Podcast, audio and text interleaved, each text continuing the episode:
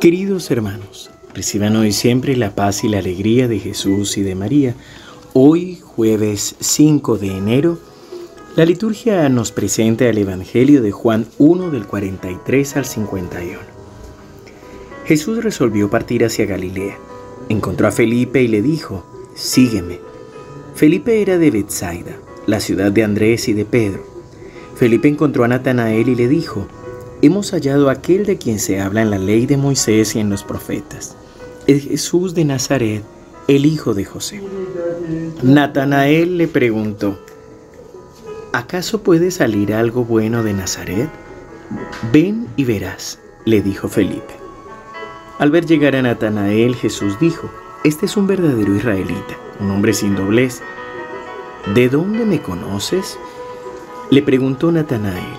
Jesús le respondió, yo te vi antes que Felipe te llamara, cuando estabas debajo de la higuera. Natanael le respondió, Maestro, tú eres el Hijo de Dios, tú eres el Rey de Israel. Jesús continuó, porque te dije te vi debajo de la higuera, crees, verás cosas más grandes todavía, y agregó, les aseguro que verán el cielo abierto y a los ángeles de Dios subir y bajar sobre el Hijo del Hombre. Palabra del Señor. Gloria a ti, Señor Jesús. Al igual que el día de ayer, el Evangelio nos está hablando de llamados, de vocaciones, y no nos referimos solamente a lo religioso y a lo sacerdotal, sino al llamado que nos hace el Señor a seguirlo, a decidirnos por Él, a ir detrás de Él, al igual que la respuesta de Jesús a los discípulos de Juan el Bautista, que lo seguían, también la respuesta para Natanael es, ven y lo verás. No hay otra manera de seguir al Señor que abriendo nuestro corazón a Él. No hay otra manera de encontrarnos con Él que abriéndole la puerta de nuestro corazón y viviendo con Él. Ayer veíamos a dos discípulos que siguieron a Jesús, que fueron y vieron donde Él vivía. Hoy encontramos a un discípulo que lo sigue, pero también a otro que viene buscando al Señor, pero que tiene prejuicios y realmente lo está buscando y está encontrando criterios de discernimiento. Por eso dice, ¿acaso de Nazaret puede salir algo bueno? Pero aquí es donde hay una respuesta de Jesús y es,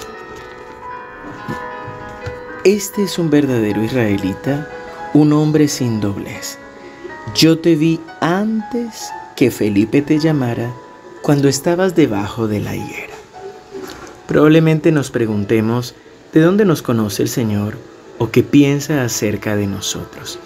Pero la realidad de esto es que Jesús, Dios, nos conocen desde toda la eternidad, desde antes de nacer.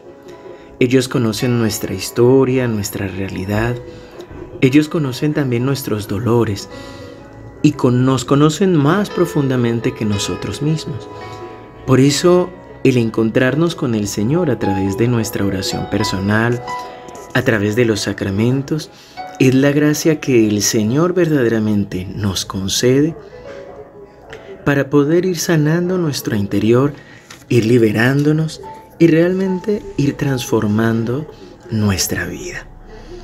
Así como Natanael, que simplemente bastó una palabra para comprender que Jesús verdaderamente lo conocía y era el Hijo de Dios, así también nosotros necesitamos abrir nuestro corazón para ver todavía cosas mayores.